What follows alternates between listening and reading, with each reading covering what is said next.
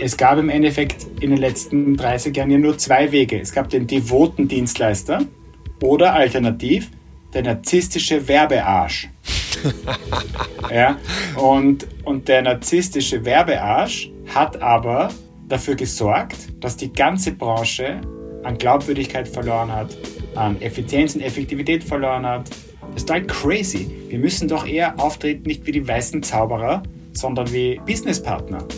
Dass irgendwann einmal der Vorstand nicht sagt, die mit den bunten Bildern, sondern dass du da auf dem Level bist, wo ich sage, ja, Alter, Kommunikation, das ist ein Kernfeld für unseren Erfolg.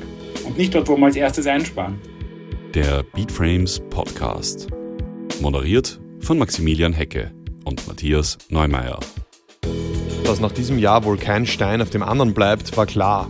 Dass sich Beatframes Stammgast Konsti Jakob jetzt auch noch selbstständig macht, damit hat wohl niemand gerechnet. Mit seiner neuen Tochter, so heißt seine Firma, will er genau dort ansetzen, wo laut ihm das größte Potenzial in der Beziehung zwischen Unternehmen liegt. Man muss nicht in der Werbebranche arbeiten, um sich mit all dem, was da heute kommt, zu identifizieren. Aber genug geteasert. Jetzt geht's los mit einer neuen Folge des Speedfilms Podcasts. Viel Spaß! Zuletzt als Geschäftsführer von Weiß und Virtue hast du ja bekanntermaßen eine relativ beeindruckende Managementkarriere hingelegt. Jetzt sozusagen der Knalleffekt Konsti Jakob verlässt die Virtue und wagt den Schritt in die Selbstständigkeit. Warum das denn? Äh, das klingt schon nach äh, mehr Headline als äh, Inhalt, weil im Endeffekt äh, waren das zehn extrem super Jahre bei Superfy und Virtue und habe in diesen zehn Jahren irre viel gelernt und, und äh, Dinge gemacht, von denen ich mir nie geträumt hätte, dass ich sie machen darf oder dass sie auch funktionieren. Und äh, der Schritt jetzt ist eigentlich gar nicht so ein weiter Schritt, weil es ist eigentlich äh, ja nur unter Anführungszeichen der Schritt zu mir selber zurück, also zu dem, was mich selber interessiert, wofür ich wirklich noch mehr brenne. Und das ist eigentlich der ähm, gefühlt schwerste Schritt, ist glaube ich ja der, der Schritt zu sich und den habe ich jetzt eigentlich gewagt. Mhm. Jetzt fragt man sich natürlich äh, inhaltlich, was machst du? Was ist der Plan? ja, also äh, äh, wie ihr wisst, wir kennen uns ja besser. Ähm, äh, ich, ich liebe ja äh, äh, Menschen und Kommunikation und das beide hängt ja so eng zusammen. Also es ist ja alles Kommunikation und alles, was Menschen tun, ist Kommunikation. Also dreht sich natürlich bei mir auch ganz, ganz stark um das Thema äh, Kommunikation. Also habe ich eben ein Kommunikationsunternehmen gegründet, ähm, in dem, sag ich mal, sehr agnostisch sehr viele Dinge passieren. Ähm, und genau da stehe ich jetzt. Also Mitte Februar gegründet, ähm, Anfang April den ersten operativen Tag gehabt. Und äh, Kommunikation hat mich immer verfolgt. Das ist meine Leidenschaft. Da gehe ich auch wieder zurück. Also mehr mit Menschen arbeiten, mehr in Themen einsteigen, in die ich vorher nicht mehr einsteigen konnte, weil ich halt in einem großen Konstrukt, in einer Managementrolle vor allem Systeme bewegt habe, aber zu selten Themen und Herausforderungen, die direkt mit Kommunikation zu tun hatten, gelöst haben. Und da, da bin ich jetzt eigentlich wieder zurück. Also es ist schon auch ein bisschen ein, ein, ein, ein Sprung zurück zu dem, was mir so viel Leidenschaft bringt. Und wenn wir das konkret in Worte fassen wollen, warum komme ich zu dir? Was bietest du konkret an? Ähm, ja, es ist eine gute Frage, die ich mir natürlich auch jeden Tag stelle ja, und vielleicht auch sehr äh, einfach beantwortet. Es handelt bei uns ähm, von äh, Menschen, Marken, Kommunikation und Organisation. Man kommt zu uns, weil man auf der einen Seite weiß, dass das äh, Handwerk der Kommunikation und Werbung sehr ausgeprägt ist, äh, sehr, sehr viel Erfahrung da ist, aber gleichzeitig auch der viel agnostischere Blick auf das Thema Kommunikation. Es geht eben nicht nur um die Werbung oder nicht nur um die nächste Kampagne. Es geht um äh, große Herausforderungen, die Organisationen im Großen wie im Kleinen haben und sich diesen Herausforderungen stellen. Und das ist etwas, was mir immer schon am meisten Spaß gemacht hat, vertikal in Themen reinzugehen. Und was ich jetzt schon merke, obwohl, wie gesagt, das ist ja die, sag mal, die, die erste Marketingmaßnahme, die wir hier gemeinsam machen. Ähm, also ohne, dass es schon publik ist, haben wir jetzt, ist heute, glaube ich, Tag 8 oder Tag 9, schon so 14, 15 ähm, Kundinnenprojekte. Und eine Sache, die alle eint, ist, Unternehmen egal ob es eine Einzelunternehmung ist oder ob sie 100.000 äh, Mitarbeiterinnen haben, stehen vor Herausforderungen und man kommt eher zu mir aktuell mit der Herausforderung und nicht schon mit der Antwort oder mit dem Briefing. Und das habe ich mir auch gar nicht so gedacht, dass es von Anfang an so sein wird. Ich habe es mir gewünscht. Und genau da stehen wir. Und sehr oft geht es noch um die Organisation, das Setup, der Weg wohin. Und sehr oft ähm, begleitet man dann auch den Weg, also dann auch die Kommunikation, die sichtbar ist, die Werbung, die sichtbar ist, Kampagnen etc. Aber ich hatte jetzt ähm, noch kein klassisches Briefing, wie ich es vielleicht die letzten zehn Jahre hatte. Und das ist sehr, sehr, sehr spannend, sehr fordernd auch inhaltlich. Meine Arbeitstage sind auch komplett anders. Ich habe kaum Videocalls, ich habe sehr viel ähm, echte Arbeitszeit, in denen ich bzw. wir, aber dazu komme ich eh später nochmal, ähm, uns mit der Arbeit, mit den Herausforderungen auseinandersetzen. Ich kann mich echt jetzt dem widmen, in dem ich, denke ich, sehr gut bin. Okay, also eigentlich ein Schritt in Richtung Beratung und weniger Werbung im klassischen Sinne. Hm. Ja, es ist, ich würde es nennen, es ist ein Beratungs- und Kreativbusiness. Ich komme aus der Kreativwirtschaft, ich bleibe in der Kreativwirtschaft. Es fängt sehr oft im Prozess viel, viel weiter vorne an. Es fängt weit, weit oft jetzt schon davor an, bevor überhaupt noch klar ist, was das Produkt kann. Ähm, es fängt an, teilweise jetzt Dinge, vielleicht ein Jahr bevor überhaupt jemand gebrieft werden kann. Und dort wird, sage ich mal, diese Erfahrung, die ich äh, mit großen Organisationen, die ich mit Strukturen, die ich mit Werbung und Kommunikation habe, kann ich da halt natürlich jetzt super einspielen. Und das ist natürlich ein Riesenvorteil, wenn man jetzt selber etwas startet. In einer freien Organisation ist man natürlich auch nicht mehr gebunden. Ich kann selber entscheiden, ich kann selber bei einem Auftrag sagen, ja, das sind die 15 Dinge, die benötigt werden. Diese vier Sachen, die machen wir, weil da sind wir die Besten, da haben wir am meisten Bock drauf und bei den anderen elf Punkten ähm, vielleicht jemand anderer, vielleicht gemeinsam mit dem anderen. Und so gehe ich das von Anfang an an, also komplett transparent und ähm, kann nur sagen, läuft jetzt äh, schon sehr, sehr gut. Macht ihr dann noch klassische Agenturarbeit auch oder ist das nicht so ein Thema? Ich, ja, ich glaube, es gibt den Ausdruck klassische Agentur, ist eh die Frage, was das überhaupt ist. Die Werbebranche ist ja sowieso dazu beauftragt, Unterschiede rauszuarbeiten. Also ist es jetzt nicht auch noch mein Auftrag, äh, innerhalb einer Kommunikationswelt ähm, krampfhaft Vergleiche oder Unterschiede aufzuarbeiten. Vielleicht komme ich gleich zu dem springenden Punkt, dass das äh, vorne im Prozess anfangen klingt ja schon mal sehr technisch. Also geht es dann wirklich um das Unternehmen verstehen oder Strategien? Ja, sicher auch. Aber ich denke, es geht ähm, grundsätzlich um, um die Beziehungsebene. Also wie arbeiten Menschen, Organisationen inhaltlich und kulturell zusammen? damit sie die Rahmenbedingungen schaffen, dass hinten raus, also das, was dann auch der Konsument vielleicht sieht, ähm, besser wird. Und das ist etwas, das ich mit vielen Unternehmen teilweise schon über eine Dekade gemacht habe. Und das kann ich jetzt under my own terms noch stärker ausprägen. Also vorne im System auf der menschlichen Ebene Dinge auch radikal zu verändern im Miteinander, damit hinten raus im System etwas exponentiell Besseres rauskommt. Das ist, ähm, das hat mich immer schon angetrieben. Ähm, vor über zehn Jahren hat man mir gesagt, wie naiv ich bin, dass ich so viel auf, diese, auf dieses Thema setze.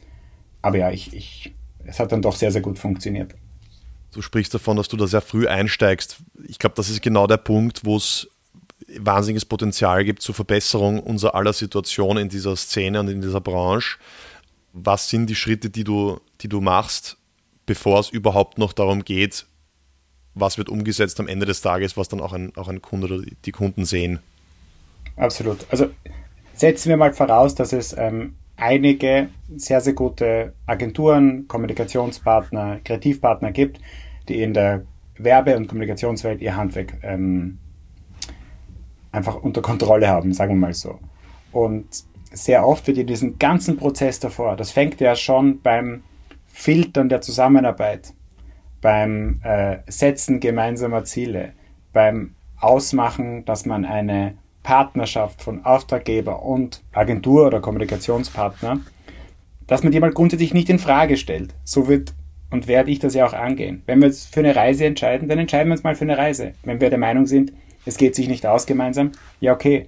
Aber dieses ständige auch als, sage ich mal, Kreativdienstleister auf diesen Dienstleister-Ast zu sitzen, der immer so ein bisschen angesägt wird, weil der Auftraggeber immer so ein bisschen sagen kann, ja eh, aber wir müssen mal über die Vertragsverlängerung sprechen. Nein, wenn wir uns einen gemeinsamen Weg einigen, dann einigen wir uns. Wenn die Leistung nicht klappt, dann wird man einen gemeinsamen Weg finden, herauszugehen. Aber das Selbstbewusstsein, das Selbstverständnis, das haben wir, dass wir unseren Job gut machen. Das haben auch viele andere Agenturen. Und die Erwartungshaltung auch an beide Seiten ist, ernsthaft an die Sache heranzugehen und vor allem in diesem Auswahlprozess. Also was bringen zwei Pitchrunden, wo man sich in einem äh, weißen, cleanen Boardroom trifft, ähm, dann spricht man vielleicht noch von gemeinsamer Chemie, äh, dann wird verhandelt, dann hört man, ja, lass uns noch maximal auf ein Bier gehen und dann fängt man an zu arbeiten. Wenn aber in dem Prozess, und das ist ja auch äh, schon oft passiert, ich war einige Male dabei, ich habe es auch von anderen schon gehört, wenn in dem Prozess ähm, auch auf der menschlichen und vor allem menschlichen Ebene mehr investiert wird, mehr Zeit, mehr Sense-Check, Cultural-Check, gemeinsame Reise, wenn da mehr investiert wird, dann ist nicht, wenn einmal eine Kampagne nicht so läuft, wie es alle gern hätten, dass man gleich die Beziehung in Frage stellt.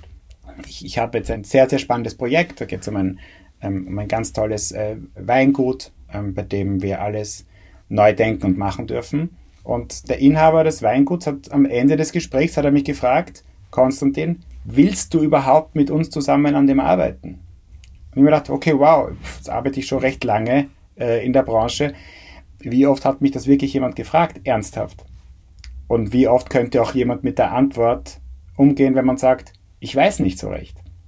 Also da möchte ich hin, dass man, wenn es um Feedbacks geht, wenn es um Austausch geht, dass es nicht das äh, offizielle Feedback geht, wo man sagt, äh, ja, ja, passt eh, und das inoffizielle Feedback, dass man, dass jeder in seinem Raum hat, das teilt man nicht. Weiß nicht, ich habe noch nie ein schlechtes Media Reporting gesehen. Ich habe noch nie eine schlechte Case Study gesehen. Wir müssen uns mal alle hinterfragen, ob das unsere Währung ist oder ob die Währung ist, die Dinge wirklich zu analysieren und wirklich bereit zu sein, dass in einer Partnerschaft auch mal was nicht klappt. Weil sonst wird unsere Branche ein bisschen langweilig, weil neun Etat gewinnen, einen verlieren. Äh, weißt, wisst du, was ich meine? Also ich glaube, es steckt viel mehr in uns. Wenn diese Menschen, die in der Industrie zusammensitzen, was bewegen wollen, was glaubt ihr, was da drin steckt? Und es gibt diesen klassischen Moment in der Sekunde, wo du als Agentur schlecht über deinen Kunden sprichst, spricht der Kunde auch schlecht über dich. Und jetzt stellen wir uns einmal vor, dass wir diese beiden Momente aber transparent machen. Das heißt, du hast ein, ein System, das, bevor ich jetzt sage, na Alter, schon wieder so ein scheiß Briefing, oder der Kunde sagt, na, ich habe mir aber jetzt schon mehr erwartet, das, stell dir vor, das würde mal auf dem Tisch liegen. Und da würde man nicht äh, sich Vorwürfe machen, sondern sagen, wie bekommen wir es hin, dass X besser wird oder Y besser wird da möchte ich hin und da werde ich auch hin und in einigen Bereichen sind wir es schon.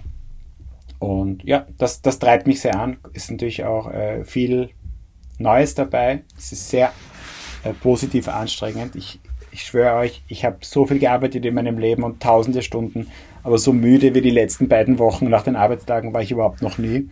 Aber äh, ein sehr zufriedenes Müde. Und ich bin aber immer so um 18 Uhr aus dem Büro gegangen, aber ich war streichfähig nachher.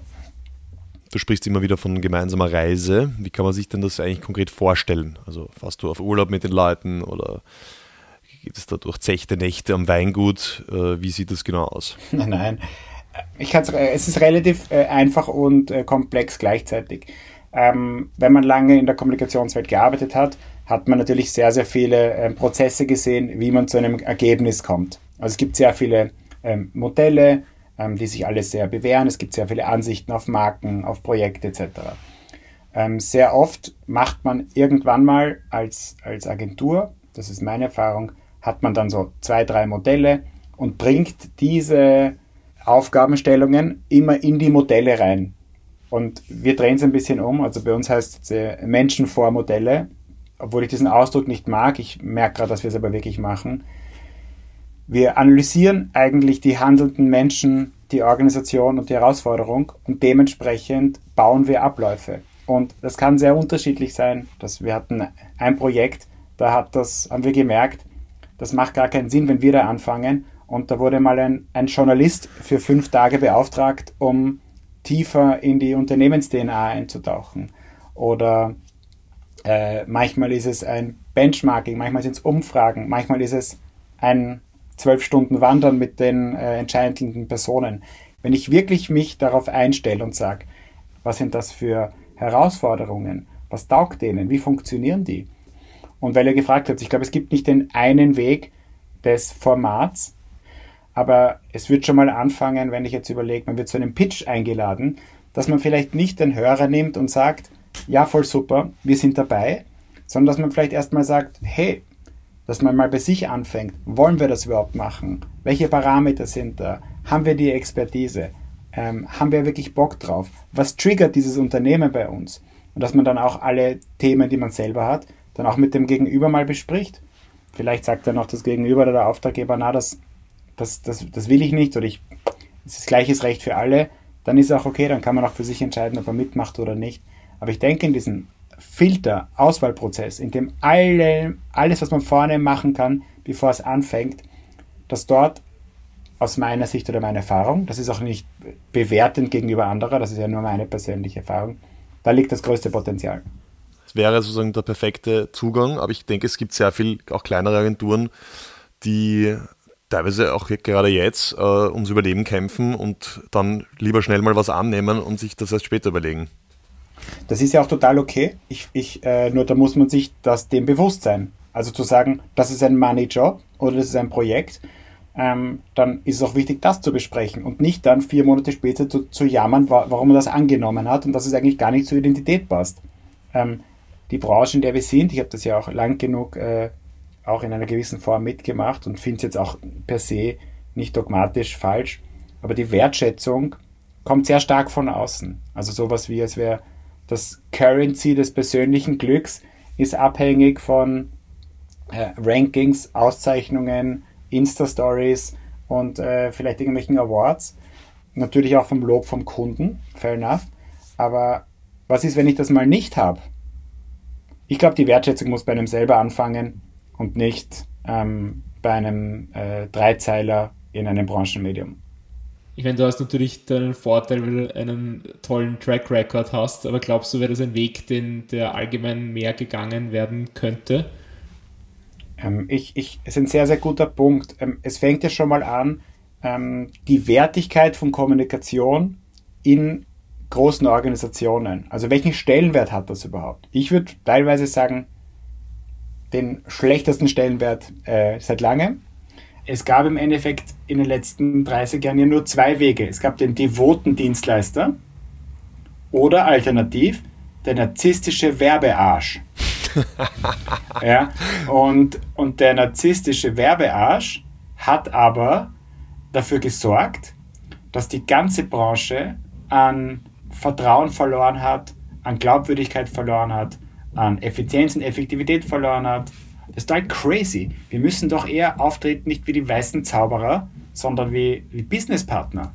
Und ich glaube, dass das so, so, so, so, so viel drinnen äh, steckt, dass irgendwann einmal der Vorstand nicht sagt, äh, ja, äh, ähm, Logistik, Supply Chain, Product, Innovation, HR, Finance und die mit den bunten Bildern, sondern dass du da auf dem Level bist, wo ich sage, ja, Alter, Kommunikation, das ist ein Kernfeld für unseren Erfolg und nicht dort, wo wir als erstes einsparen.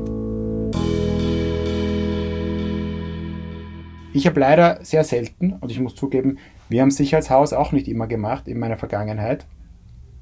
Aber wie oft sagt man als Agentur, nein, das können wir nicht. Oder da fehlt uns die Expertise. Oder ja, wir würden es wahnsinnig gerne machen, aber da brauchen wir noch euren Support. Und, und das wird überhaupt nie besprochen ich bin einfach ein großer Verfechter, dass es einen Unterschied gibt zwischen Interesse, Meinung und Ahnung. Auch wenn ich Interesse und Meinung habe zu einem komplexen Thema, vielleicht reicht es aber nicht aus. Aber allein das anzusprechen, zu thematisieren, ich glaube, die meisten reifen Organisationen als Auftraggeber könnten gut damit umgehen, könnten sagen, ah, okay, cool, du hast die volle Leidenschaft, du hast deine Meinung, du bist ein Profi auf deinem Gebiet, aber in diesem einen Spezialbereich fehlt euch was? Ja, cool, gemeinsame Reise, da, da, da kriegen wir euch schon hin. Du, du brauchst reife Organisationen, die damit umgehen können, dass du sagst, okay, wir haben jetzt eine Agentur, die finden wir richtig super. Die wir finden, die machen tolle Arbeit, die sind total leidenschaftlich, die tigern sich voll ins Thema rein. Aber sie sind in dem Bereich, den ich brauche, nicht die größten Experten. Wenn das der einzige Grund ist, dann die Agentur nicht zu nehmen, ja, dann weiß ich auch nicht. Ich gebe jetzt zu, wir hatten natürlich ein Vorgespräch und du hast das Thema angeteasert. Ich tue, stelle jetzt nicht unabsichtlich die Frage, gerade zu dem Expertenthema. ähm, hast du ja da was in der Pipeline, was genau dieses Thema lösen soll? Ich glaube, das ist ein super spannender Punkt, den wir besprechen sollten. Erklär, ja. erklär uns mal den Zugang.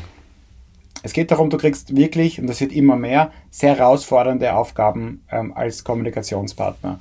Ähm, Themen, die in der Gesellschaft ähm, relevant sind und die Gott sei Dank jetzt auch immer mehr bei uns landen. Und das ist ähm, jede Form von Gender-Thematik, Nachhaltigkeit, ähm, ähm, E-Mobility, ähm, Landwirtschaftsverständnis. Ähm, es ist ja völlig egal. Also einfach so ein bisschen auch alle Themen rund um Circular und als Agentur kannst du gar nicht alles können. Als Agentur kannst du die Dinge gut verpacken, du kannst dich reinknien, du kannst deinen Strategen eine Woche auch briefen, dass er dort die richtigen Insights findet. Aber es fehlt der Super-Experte, der schon sehr viel zu den Themen weiß. Wir haben das in einigen Bereichen im letzten Jahr noch gemacht. Ich habe jetzt schon bei meinen ersten paar Projekten auch solche Leute äh, an Bord geholt. Und daher werden wir eine Art ähm, Expertinnen-Gremium gründen, auf das aber jeder Zugang hat, die ähm, sehr viele Felder abdecken. Das ist egal, ob das Gender-Thematik ist, geht aber auch hin bis zum Spitzensport. Wie arbeitet man, wenn man äh, einen wirklichen Ambassador beauftragt? Unterschiedlichste Themen. Und die Idee ist, dass man selber recht transparent sagt bei Projekten, äh, was man alles kann oder was vielleicht fehlt. Und dass man dann auch zur Verfügung stellt, dass man Experten mit an Bord holt. Und ich kann sagen, von den nicht, 14, 15 Projekten, die wir jetzt schon haben, haben wir bei drei Projekten schon so einen Experten oder eine Expertin mit an Bord und wurde vom äh, Kunden super aufgenommen, weil die gesagt haben, ah cool, endlich sagt mal jemand, was er kann und nicht kann. Und dann kann ja auch sein, dass diese äh, Expertin auch vom Unternehmen zur Verfügung gestellt wird oder die sogar im Unternehmen gibt. Ähm, und ja, das ist jetzt noch nicht fertig, das dauert sicherlich noch ein paar Wochen oder Monate, bis das ähm, sichtbar ist. Und dann kann natürlich äh, jeder, der möchte, auf diese Personen äh, zugreifen, ähm, damit alle etwas davon haben. Wie können, wie können andere darauf zugreifen? Das ist interessant. Du, das die, wir werden die Namen einfach publik machen und die Leute kann man einfach kontaktieren. Wir werden natürlich das Expertengremium auch für uns zusammenbringen, also dass diese Menschen auch einen Austausch haben, vielleicht auch ähm, davon profitieren, ähm, welche Fähigkeiten wir haben. Ähm, soll schon durch mehr daraus entstehen. Ähm, das habe ich in der Vergangenheit auch oft gemacht, also äh, viele Menschen zusammenzubringen, damit gemeinsam Entwicklung stattfindet.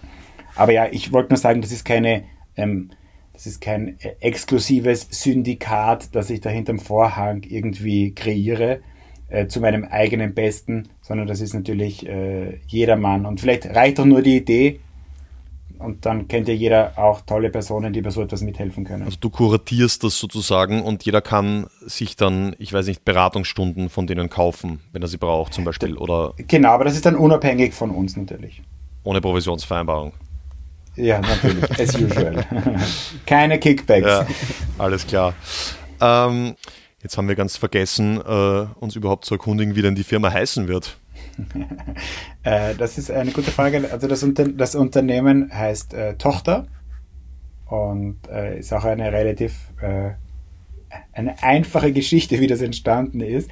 Ich habe äh, meinem Bruder einen, einen Märchenband geschenkt für seine damals noch ähm, ungeborene Tochter und gesprochen über das, was ich vorhabe. Und ich habe ihm klar gesagt, worum es mir geht und dass ähm, ich auch nicht irgendwie im, im Vordergrund stehen möchte im Namen, sondern ich möchte irgendwie ein anderes Wort haben. Und dann haben wir gesagt, okay, wir schlagen jetzt dieses Märchenbuch auf, das ist zufällig dargelegen. Und das erste Wort, äh, auf das ich getippt habe, ohne genau zu schauen, war Tochter. Und in der ersten Reaktion war schon so, oh, okay. Und dann habe ich gedacht, nein, das Wort gibt so viel her. Ähm, es, ist, es ist weiblich, es ist die Zukunft. Es spricht für Neugierde, für Wandel, für Wachstum. Man ist stolz darauf und es ist Teil von einem. Also ich hätte es, glaube ich, nicht besser skizzieren können. Und dann war auch sehr lustig. Dann habe ich das einem, einem, einem CMO erzählt und er hat gesagt, boah, Konzi, die Geschichte, du bist doch so ein Markenexperte. Wie, wie, das ist ja total untypisch. Und dann habe ich mir auch gedacht, ja, weil über Beziehungsebene entsteht sehr viel. Hier ist es über die Familie entstanden, also mit meinem Bruder gemeinsam. Also vielleicht kommen die besten Dinge einfach über die menschliche Bindung. Ja, stark. Ja, oder vielleicht war das gar kein Zufall, ja. Okay, Matthias, du wolltest was fragen, glaube ich. Uh, nein, ich war gerade war abgelenkt vom, vom Tochtername, weil ich das markentechnisch sehr schön gefunden habe, eigentlich mit der die persönliche Beziehung und der Tochter und habe mir gerade kurz überlegt, ob das die, die, die, die Elevator Pitch Story von Consti war und in Wahrheit der also, Wochen Gedankenprozess davor. Nein, le, muss ich dich muss ich dich enttäuschen, äh, war äh, ganz genau so und war dann ähm, sehr schnell klar. Und das ist auch etwas, das, glaube ich, bei, bei, bei Strategie ganz wichtig ist. Es kann ja ruhig etwas ähm, auch einmal durch einen einzelnen Gedanken oder durch eine einzelne Emotion entstehen. Wichtig ist trotzdem, dass man es nachher validiert. Also wäre das Wort Kartoffel rausgekommen, hätte ich es wahrscheinlich nicht so genannt. Ähm, und, und, und das ist, glaube ich, wichtig. Also die Dinge dann validieren und nicht aus einem reinen Bauchgefühl sagen, passt, passt nicht, und das habe ich ja hier gemacht. Ich habe sehr schnell gespürt, äh, was in diesem, ähm, in diesem Wort, in dieser Marke äh, drinnen steckt. Und daher mh, Minuten später zum Entschluss gekommen, das ist es.